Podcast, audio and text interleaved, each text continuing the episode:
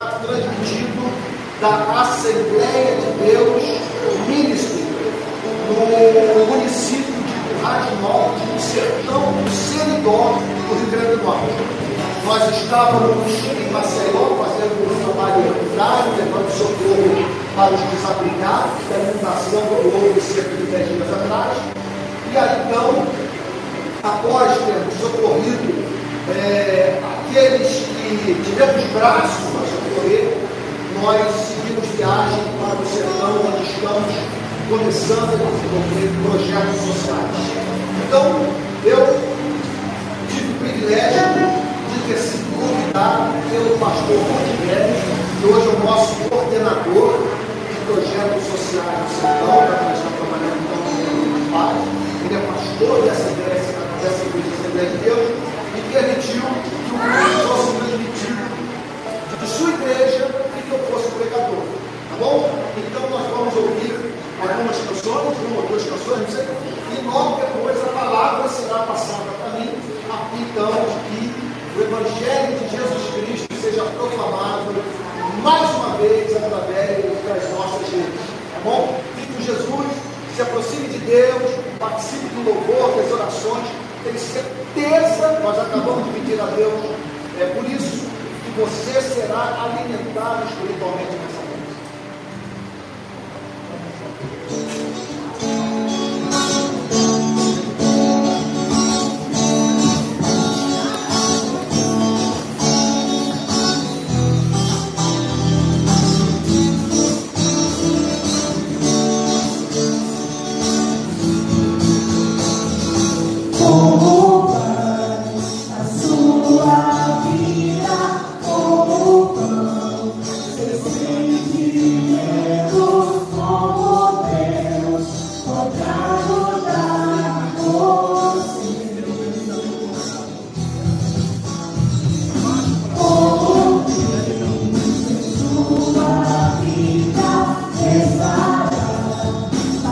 quando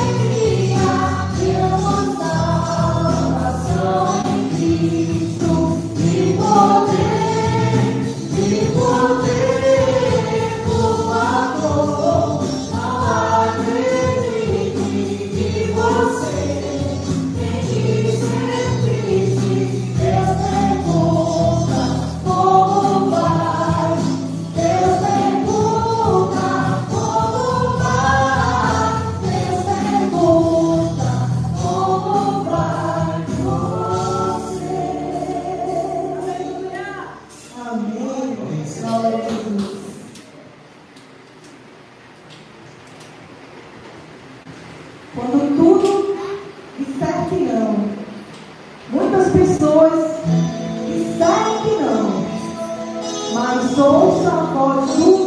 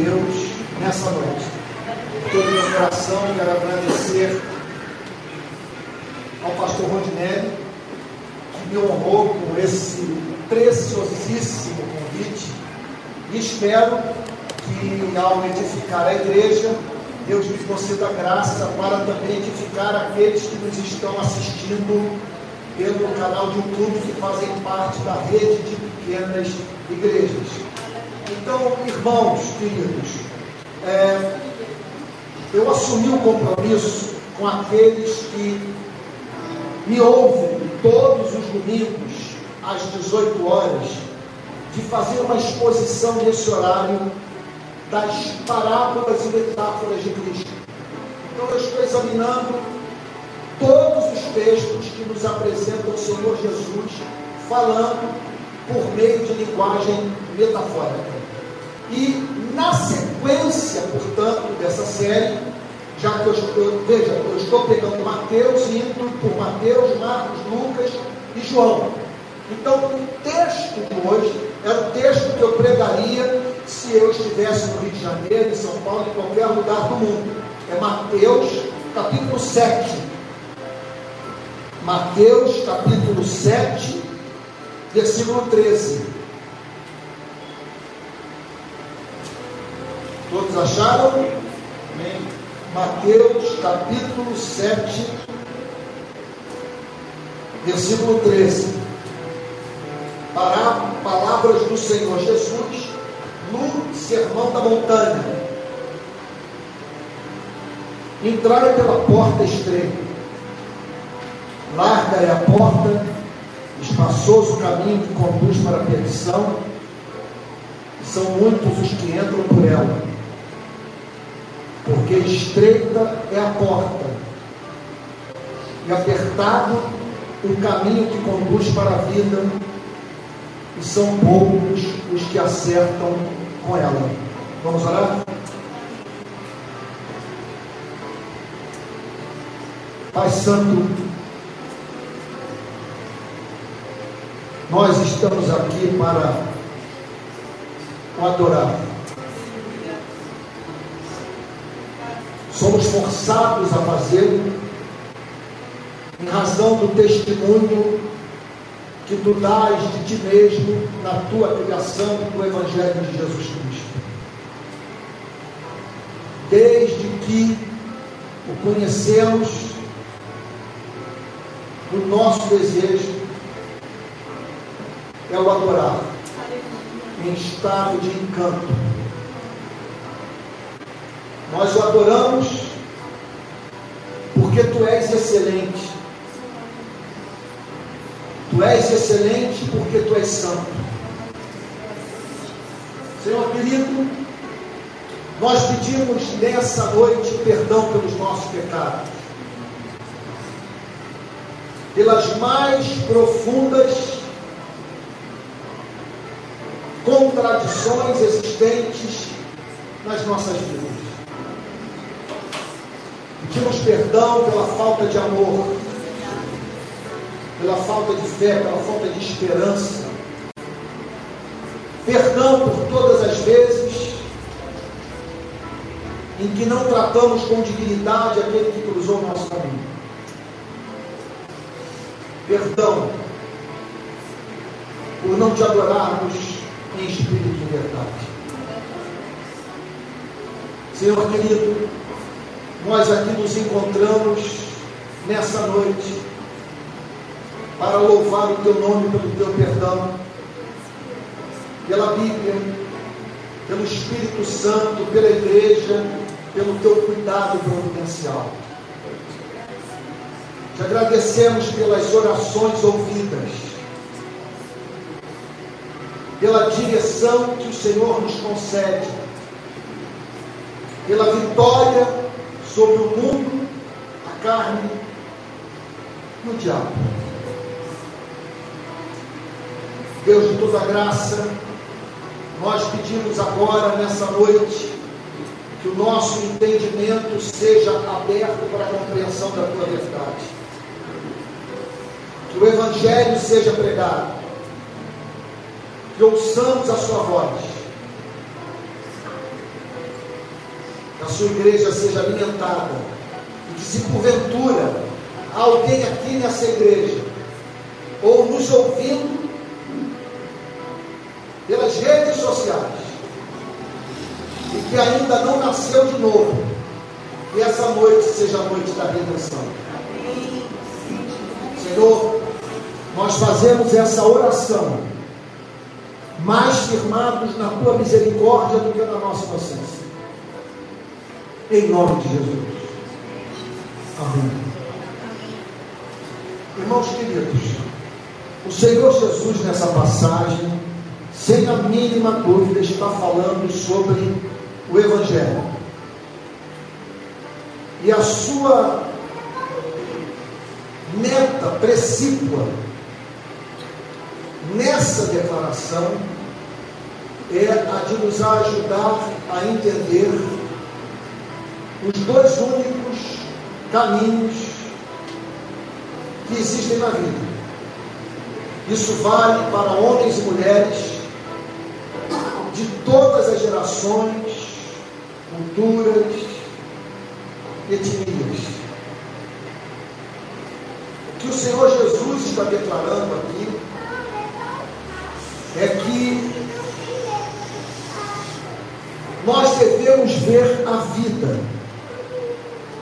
do ponto de vista da relação da criatura com o Criador de uma forma bastante simples.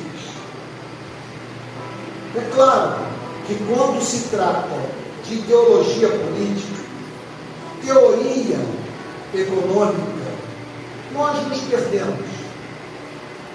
Não conseguimos muitas vezes acompanhar o pensamento dos teóricos. Tudo se nos afigura como muito complexo. Quando também pensamos do ponto de vista dos problemas que enfrentamos na nossa mente, na nossa alma, no nosso aparelho psíquico. Como é difícil, muitas vezes, saber qual é a causa da nossa angústia. E nos tornamos confusos por não conseguirmos identificar se por trás da nossa dor emocional, há um problema fisiológico, um problema psicológico, de ordem inconsciente, ou se o problema é espiritual. Contudo, do ponto de vista da relação da criatura com o Criador, do caminho que pode nos, nos aproximar daquele que nos formou, e do caminho que pode nos distanciar do Criador único dos céus e da terra, tudo é profundamente simples e até uma criança pode entender o ponto. Veja se não é um fato que eu estou dizendo quando examinamos uma passagem como essa. Entrai pela porta estreita. Aqui está o Senhor Jesus fazendo um apelo à humanidade. Esse apelo é feito a homens e mulheres do mundo inteiro. Foi feito no primeiro século por Cristo e é feito hoje pelo Espírito Santo por meio da instrumentalidade da sua igreja. Esse é o apelo que Deus faz à humanidade. Entrar pela porta estreita. Está nos chamando, portanto, a tomar uma decisão, a fazer uma escolha, a seguir por um caminho. Só que ele tem a nos apresentar um fato sobre a porta de entrada desse caminho que leva a Deus. Vamos parar para pensar no ponto.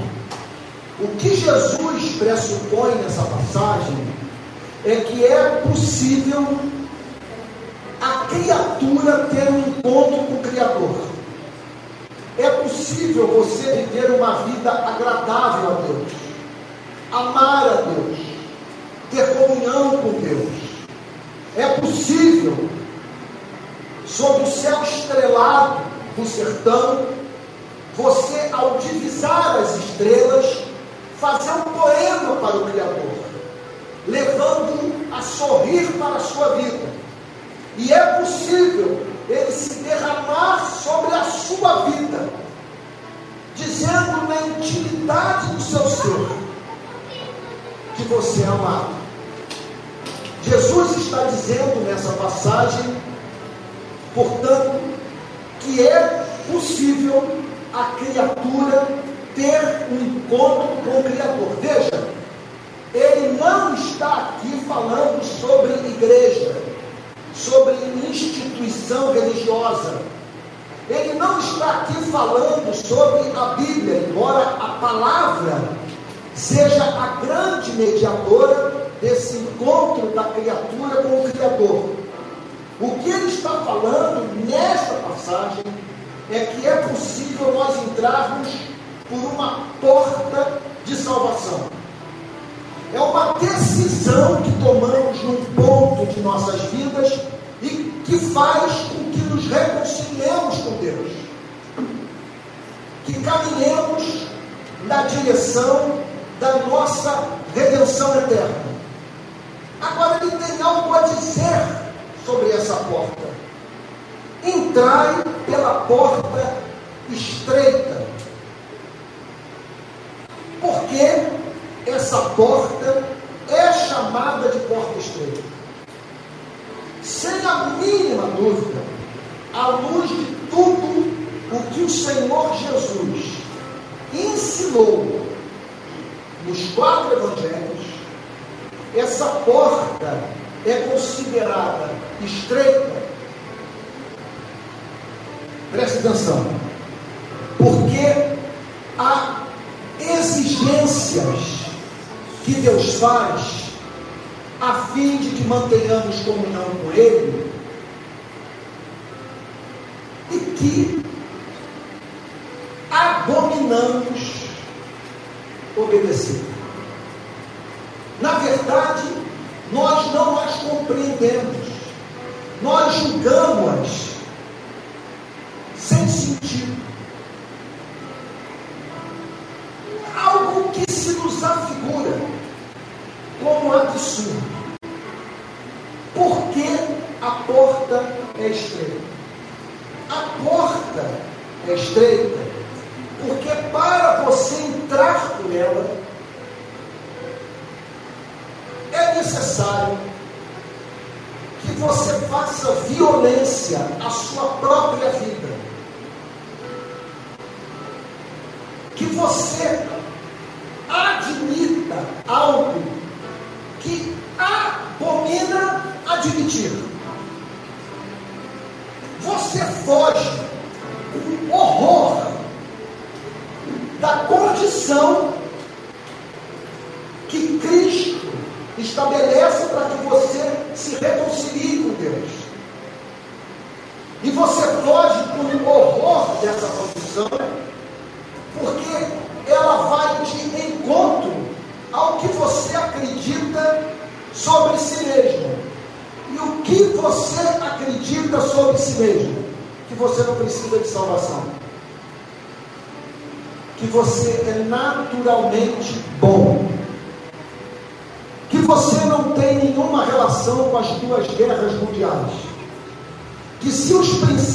que estão presentes na sua vida, que regem o seu dia a dia, regerem a vida de nações, não haverá uma terceira guerra mundial. Alguém o convenceu que você é naturalmente bom, melhor que os demais seres humanos. que há coisas que você seria incapaz de fazer. Porque afinal de contas, você tem uma natureza boa. O que eu quero lhe dizer é que a porta é estreita, porque você e eu abominamos ouvir o que Cristo tem a dizer sobre a nossa condição espiritual. O que Cristo tem a dizer sobre você, sobre mim, é que nós não valemos nada. Não estou dizendo que aos olhos de Deus a nossa vida não tem valor. O que eu estou dizendo é que a forma como nos comportamos, o modo como lidamos com o próximo o Criador, é abominável a Deus. E o que nos falta? Nos faltam duas virtudes. Nós somos incapazes de amar. Nós não somos naturalmente propensos a amar a Deus e amar ao próximo. Não é da nossa natureza subir uma dessas montanhas do Seridó e ao ver os vales, prestarmos culto em estado de encanto ao Criador Todo-Poderoso.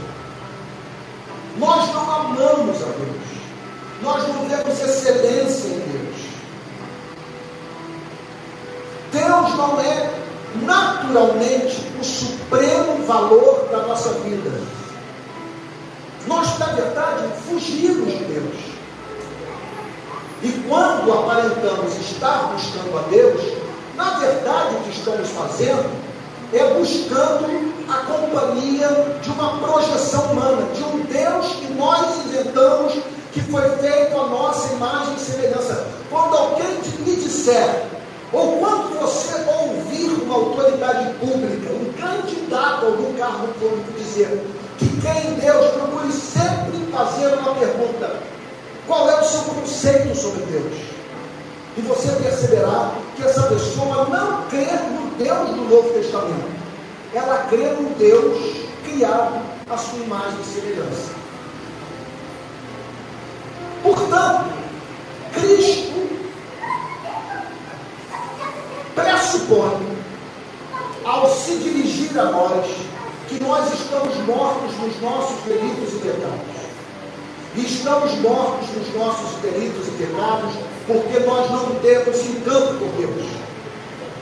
Vamos pensar no quadro do Novo Testamento. Uma mulher entra na casa de um líder religioso nos tempos do Senhor Jesus, quebra um vaso de alabastro com unguento, banha os pés de Jesus com suas lágrimas, desata o seu cabelo e enxuga os pés de Jesus com os seus próprios cabelos. O texto bíblico declara que Jesus ficou tão comovido com aquela adoração que ele diz o seguinte: onde for pregado o Evangelho, essa história será contada para a memória de Maria, irmã de Marta e de Lázaro, que prestou aquele culto de adoração a Cristo. Jesus ficou profundamente comovido porque viu na vida daquela mulher um ser humano lidando com o Filho de Deus da forma como todos nós deveríamos lidar. Aí eu pergunto a você: qual foi a última vez que você derramou lágrimas de gratidão a Deus?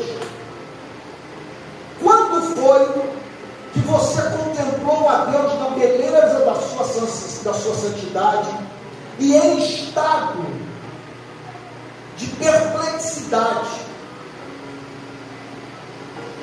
apresentou a Ele o seu louvor, prestou ao Criador o culto que lhe é devido. O que é amar a Deus? Amar a Deus é ver excelência em Deus nunca confunda uma visão espiritual com uma visão literal da glória de Deus. Uma pessoa pode ver a glória de Deus sem com isso ter passado por uma genuína experiência espiritual. Preste atenção que a Bíblia declara que quando Jesus voltar, ele voltará em glória na companhia da igreja e dos seus anjos. Os ímpios verão a Cristo voltar, e a Bíblia diz que não se converterão. Visão espiritual é você ver excelência em Deus, é você amar a Deus, é você o adorar na beleza da sua santidade. Isso é visão espiritual. Os demônios creem e tremem, mas eles não, eles não têm Deus como amável. Quando nós temos Deus como amável, digno de ser amado, nós o tornamos o supremo bem da nossa vida. Quando nós o tornamos o supremo bem da nossa vida, nós sacrificamos a Ele nossos atos. Nós entregamos a Ele os nossos bens mais preciosos porque entendemos que nada na nossa existência pode rivalizar com o amor aquele que nos formou e que é absolutamente amável. Porque Deus é absolutamente amável. Entre muito que eu poderia falar, permita-me destacar nessa noite um fato que para mim é um dos mais encantadores. Olhe para Cristo o Cristo leão e o Cristo cordeiro. O que é encantador em Deus é nós nele nos depararmos com um ser todo-poderoso que tem completo domínio sobre tudo que criou e que ao mesmo tempo é doce, misericordioso, gracioso, perdoador, descomplicado, leal. E Deus que deu seu único filho por amor a você e a mim. Por isso ele é digno de ser amado. O que a Bíblia, contudo, declara é que o ser humano não é, por natureza, propenso a amar a Deus. Na verdade, ele odeia a Deus. Ele vive a fugir de Deus. Mesmo quando ele é encontrado buscando a Deus, na verdade, o que ele faz é buscar uma ficção, um Deus que não existe. Ele busca um Deus projetado por ele a fim de fugir do Deus real. Agora, os nossos problemas não se restringem à nossa relação com o nosso Criador. Nós temos um outro problema.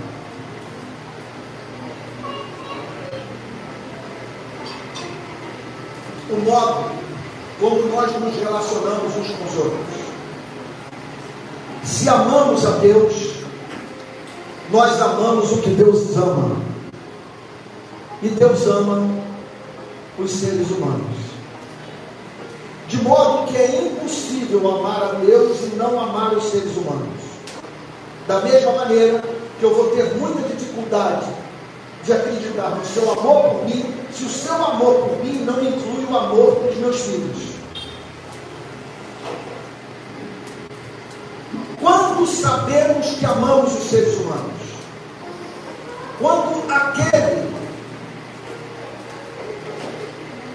que cruza o nosso caminho volta para casa dizendo: Eu nunca fui tratado com tanto respeito. Quando aquele que sofre é tornado livre da sua agonia, mediante o contato com a nossa misericórdia. Quando amamos o próximo, quando viabilizamos a vida daquele com quem mantemos contato, fazendo com que ele se aproxime do seu Criador e do propósito da criação de Deus na sua vida. Quando amamos o próximo? Quando não nos regozijamos quando ele cai. quando celebramos as suas vitórias como se fossem nossas. Quando intercedemos pelo que se angustia. Quando louvamos a Deus pelo que celebra as suas conquistas.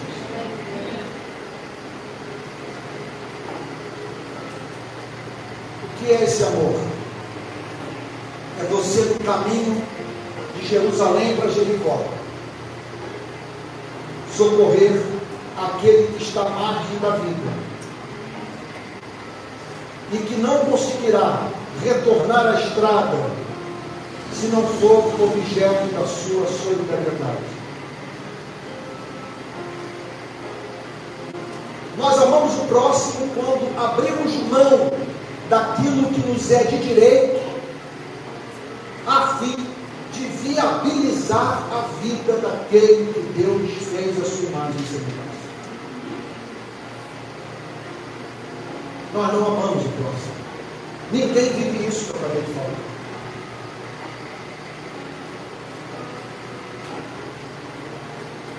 Nós já produzimos duas guerras mundiais. Na Segunda Guerra Mundial, 60 milhões de seres humanos foram mortos por seres humanos. Cerca de 180 milhões de seres humanos foram mortos por seres humanos no século XX. Por onde passamos houve destruição e miséria. Não há um só caso de uma civilização que tenha se desenvolvido sem que o homem oprimisse o homem. Pegamos os livros de história geral, só vemos guerras, exploração, maldade gratuita.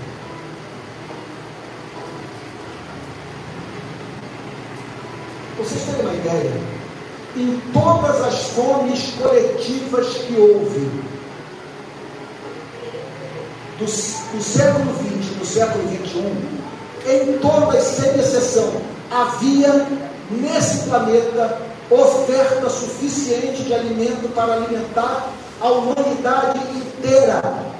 Por que pessoas morreram de fome?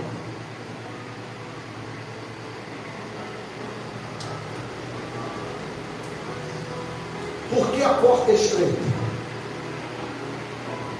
Porque a condição para você entrar no reino dos céus a humildade. Bem-aventurados os humildes de espírito, porque nos traz ao reino dos céus. Porque a porta é estreita? Porque nós abominamos receber esse diagnóstico. Porque a porta é estreita? Porque os seres humanos não ouvem de boa vontade esse veredito bíblico sobre a sua condição. Por que a porta é estreita? Ela é estreita porque ela diz para você que pelas suas boas obras você jamais herdará o reino dos céus, porque até as suas melhores obras estão deixadas pelo pecado. Você é visceralmente egoísta. O maior propósito da sua vida é ser feliz. E não que haja algum problema em você ser, em, em querer ser feliz. O problema consiste no fato de que na busca pela felicidade, você atropela tudo e a todos. Você se torna tão obcecado em perseguir os seus objetivos egoístas que mente o tempo todo. E esmaga quem cruza o seu caminho. Por que a porta é estreita? Porque sem arrependimento você não entrará no reino dos céus. A porta é estreita porque é necessário que num ponto da sua relação com Deus, num ponto da sua relação com Deus, Batendo no peito como publicano, dizendo: Sê propício a mim, pecador. Esqueça a ideia de que você entrará no reino do céu sem arrependimento. Então, a porta é estreita. Não é porque a ética sexual do cristianismo seja rigorosa demais. é estreito, não é porque os ideais de justiça do cristianismo sejam sobre-humanos. A porta é estreita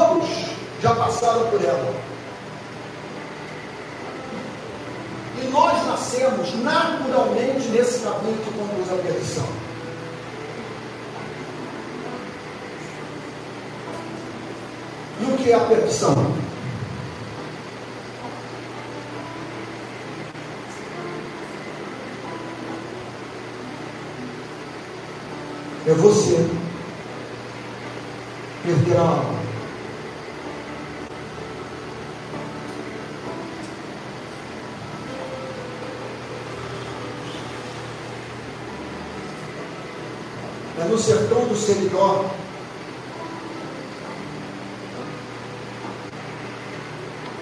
você não entender nada.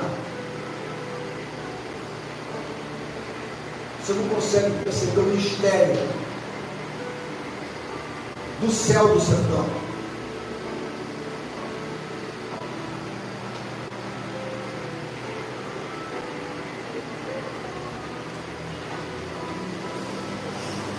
Você não conhece o segredo das suas montanhas.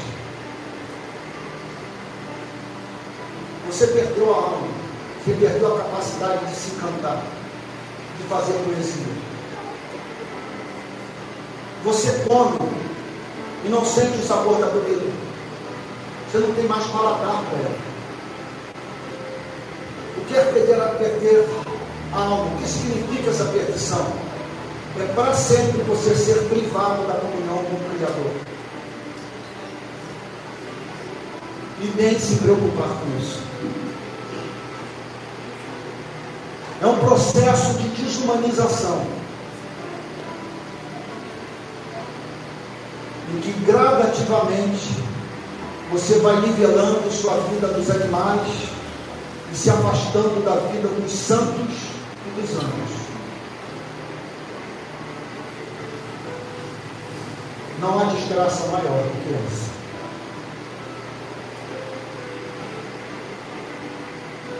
Larga a porta, espaçoso o caminho que conduz para a perdição, e são muitos os que entram por ela.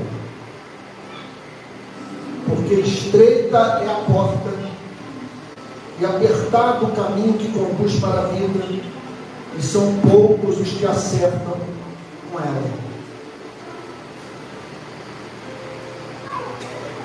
Veja só. Primeiro lugar, vamos tentar entender o ponto. Olha, eu jamais vou voltar a essa igreja, escuta o que eu estou falando, e vou pregar uma mensagem mais importante que eu estou pregando hoje. Hoje eu estou pregando o Evangelho. Eu não estou falando sobre a sexualidade sadia. Não estou falando sobre isso. Eu não estou falando sobre os dez passos para a prosperidade econômica. Eu estou falando sobre o Evangelho, a essência. Se você não entender essa mensagem, você jamais será cristão. Por que, que a porta é estreita e o caminho é estreito? Para entrar pela porta, você precisa fazer violência a si mesmo. O que é fazer violência a si mesmo? Admitir que você é egoísta. Você tem na sua vida um histórico de gente que você magoou. E que você não nasceu amando a Deus. Que você precisa de salvação. E que se não for pela misericórdia de Deus que está em Cristo Jesus, você não entrará no reino dos céus. E que a raiva que você sente de ver aquele irmão mais novo participando da festa, como se nada tivesse acontecido, e você dizendo, é um cara de pau, como é que ele volta para a festa não passa pela senzala antes? Como que ele pode passar pela festa? Como ele pode ser encontrado na festa sem ter pagado o que deve, o que ele gastou? Ao brigar com Deus, por Deus tratar com misericórdia os pecadores arrependidos, você está condenando a si mesmo. A porta é estreita por isso. Você não entrará no reino arrependimento e fé. Agora, olha só. Uma vez que você tenha entrado por essa porta, o que aconteceu na porta de entrada, presta atenção, o que aconteceu na porta de entrada vai marcar toda a sua trajetória nesse caminho que conduz a vida. O que eu quero dizer com isso? Na porta de entrada, na porta de entrada você conheceu Moisés. Moisés apresentou o decálogo para você. E disse o seguinte: esquece por completo a ideia de você ter acesso a esse reino. Você não vale nada. Esse é o papel da lei. A lei nos estrutura. A lei bate na nossa cara. A lei nos chama de canalha. Aliás, eu queria para você o seguinte: ler esse livro sem Jesus Cristo é a experiência mais dramática pela qual o ser humano pode passar na sua vida. Esse livro sem Jesus Cristo é um livro de condenação. Sem Jesus Cristo, esse livro consiste nas ordens de um Senhor para os seus escravos. Com Jesus Cristo, transformado na carta de amor do Pai para os seus filhos. Então, o que, é que ocorreu? No seu desespero por entrar por essa porta, veja só, você se deparou ali com Moisés. Moisés apresentou o decálogo. Moisés não, não precisava nem apresentar o decálogo, bastava apresentar o décimo mandamento. Não cobiçarás a casa do teu próximo, as terras do seu próximo, o cônjuge do seu próximo. Não sentirás alegria quando aquele que você inveja tropeçar. Não sentirás tristeza quando aquele que você inveja prosperar. Aí o que, que aconteceu? No seu desespero, você olha para o lado e se depara com alguém a lhe dizer: Vinde a mim, todos vocês que estão cansados e sobrecarregados, os aliviarei. Tomai sobre vós o meu jugo e aprendei de mim, porque sou manso e humilde de coração, e achareis descanso para as vossas almas, porque o meu jugo é suave e o meu fardo é leve. Aí então, você corre para Cristo, você se agarra a Cristo, você pede para que Ele lhe seja propício, porque você está certo que é pecador, e com Ele entra pela porta estreita. E você descobre que Ele é a porta estreita. Agora acontece o seguinte: pelo amor de Deus, entendam isso para vocês entenderem a ética cristã. Naquela porta, você conheceu um Cristo perdoador, um Cristo misericordioso, um Cristo compassivo. O que o Novo Testamento ensina é que aquele encontro vai regular a sua vida até a sua morte. Porque você tem um encontro com Cristo perdoador, você terá uma propensão a perdoar. Porque você teve um encontro com Cristo misericordioso, você terá propensão a se compadecer dos que sofrem. Porque você teve um encontro com Cristo paciente, você se sentirá propenso a tratar as pessoas com longanimidade. Porque o caminho é estreito? Porque o caminho é o caminho do amor.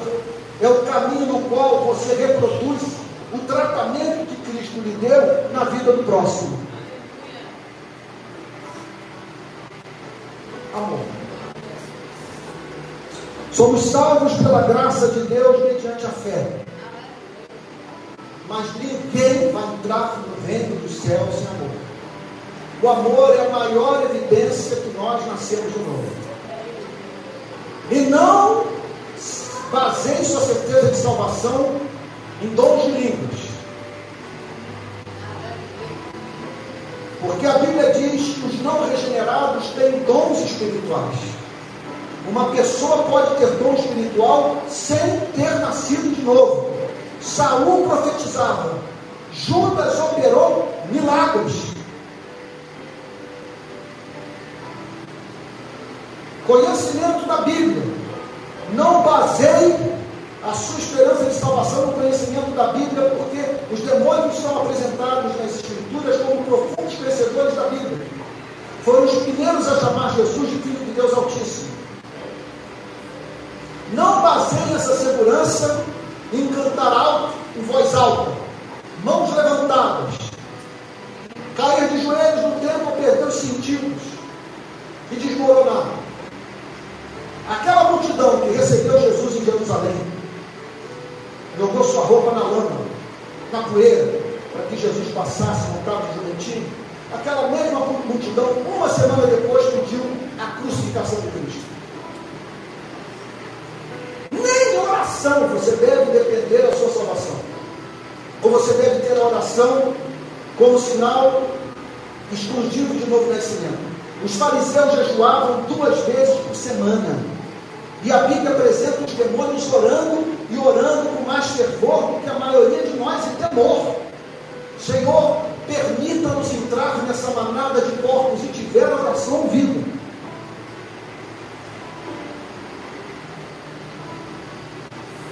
O grande sinal de que nós nascemos de novo é o amor.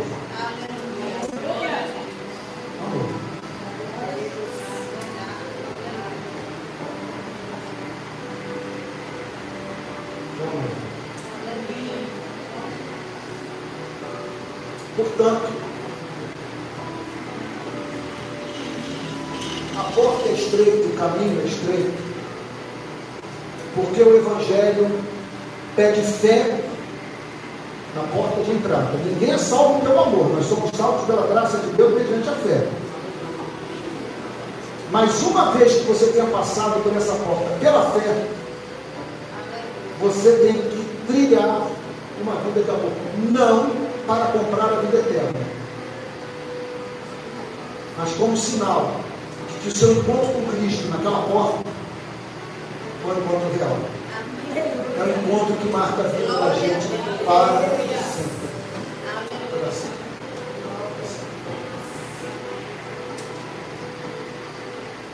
Você já entrou pela porta estreita? Não estou perguntando se você é membro da Assembleia de Deus. Não estou perguntando se você, se você tem dons. Não estou perguntando se você jejua, se você ora, se você canta em voz alta. Perguntando se você já passou por essa experiência humilhação diante de Deus. E fé no sacrifício de Cristo. E em conexão a isso, faço uma outra pergunta. Em razão dessa espécie de encontro que você teve com Cristo, hoje você é encontrado manifestando o fruto do Espírito na sua vida, que é o amor? Eu não estou perguntando se você é justo. Eu não estou perguntando se você não fuma maconha. Muitos amigos meus, ateus agnósticos, não usam baseado. Não fumam maconha. Eu não estou perguntando se você paga imposto. Muitos incrédulos são fiéis no pagamento dos seus impostos. Eu não estou perguntando se você é pontual. Muitos não cristãos julgam que é errado você fazer uma pessoa esperar por você ter descumprido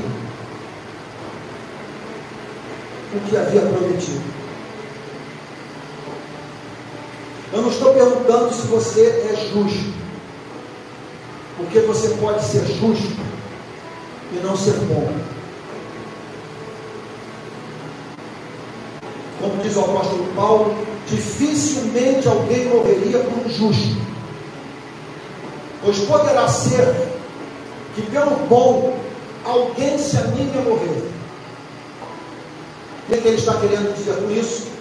que há pessoas que são justas, mas são insuportáveis. Que há pessoas que são justas, mas você não se abre com elas.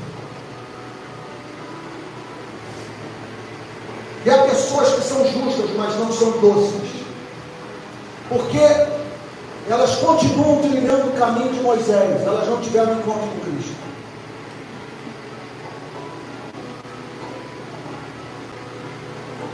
O que eu estou perguntando é se quando você volta para casa, o seu retorno para o lar pode ser comparado ao retorno de um anjo, sua presença faz as pessoas ficarem felizes. O que eu estou perguntando é se as pessoas que mantêm contato com você costumam dizer: não há ninguém que me trate com mais ternura. Não conheço ninguém mais preocupado com a minha felicidade. Estou perguntando se as pessoas costumam se abrir com você porque você é confiável. E não apenas confiável, você é misericordioso. Você não esmaga a cana quebrada, não apaga a torcida que funera. Eu estou perguntando, na verdade, é o seguinte: se as pessoas dizem que você é parecido com Cristo. Vamos ter um momento de oração? Vamos falar com Deus. Vamos colocar de pé.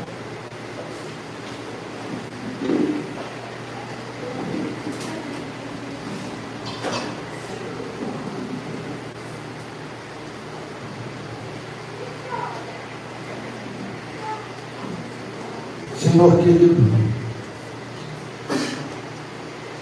nós louvamos o teu nome porque existe uma porta.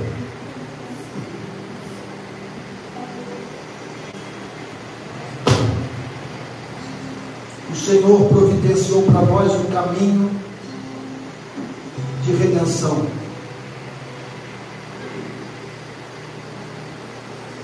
Bendito dia que nos convertemos, em que voltamos para Ti em arrependimento e fé. passamos pela porta estreita, que pede que deixemos para trás a bagagem do orgulho.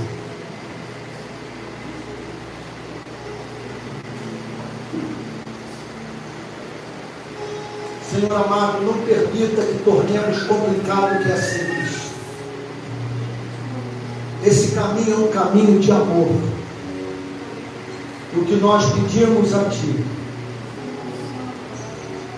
Que esse amor que tanto limita os desejos da nossa natureza egoísta, seja marca da nossa vida.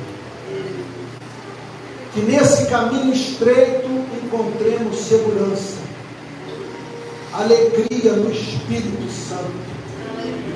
E vejamos muita gente passar a viver melhor porque nós existimos. Faz assim. Em nome de Jesus.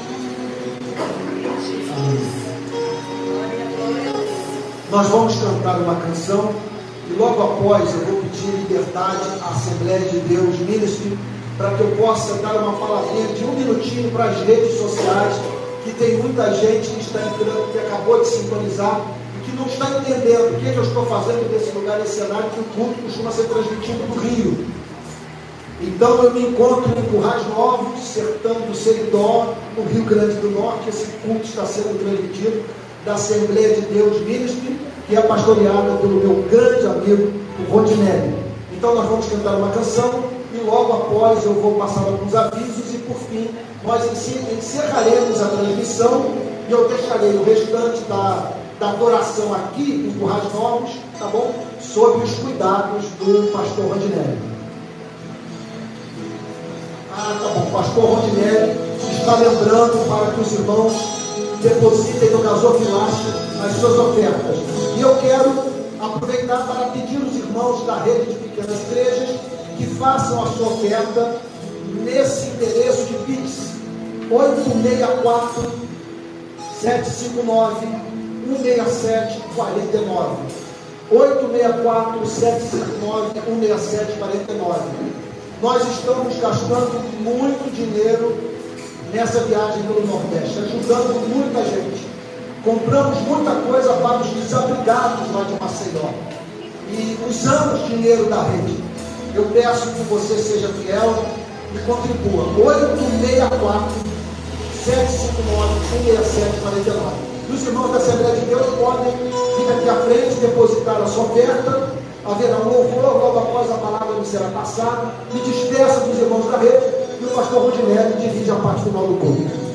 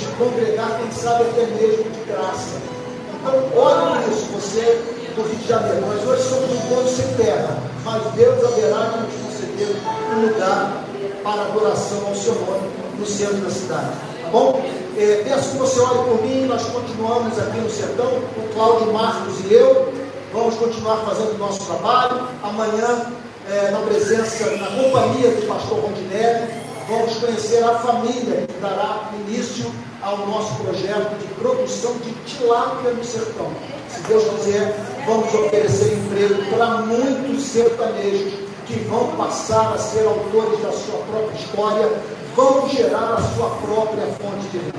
Tá bom? Que Deus o abençoe e guarde, que Ele faça resplandecer o seu rosto de você, tenha misericórdia de você, que sobre você Ele levante o seu rosto e lhe dê a paz. Uma boa noite, Deus abençoe e passa a palavra agora do pastor Rodinelli para conduzir a parte final do culto aqui direto da Assembleia de Deus de Currais Novos.